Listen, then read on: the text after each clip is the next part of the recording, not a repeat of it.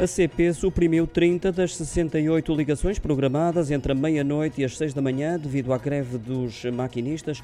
Começou na segunda-feira e vai durar toda a semana, sendo que terá maior impacto no dia de hoje, de acordo com um comunicado que se encontra no site do Sindicato Nacional dos Maquinistas dos Caminhos da Ferro Portugueses. Neste momento estão apenas a ser cumpridos os serviços mínimos decretados.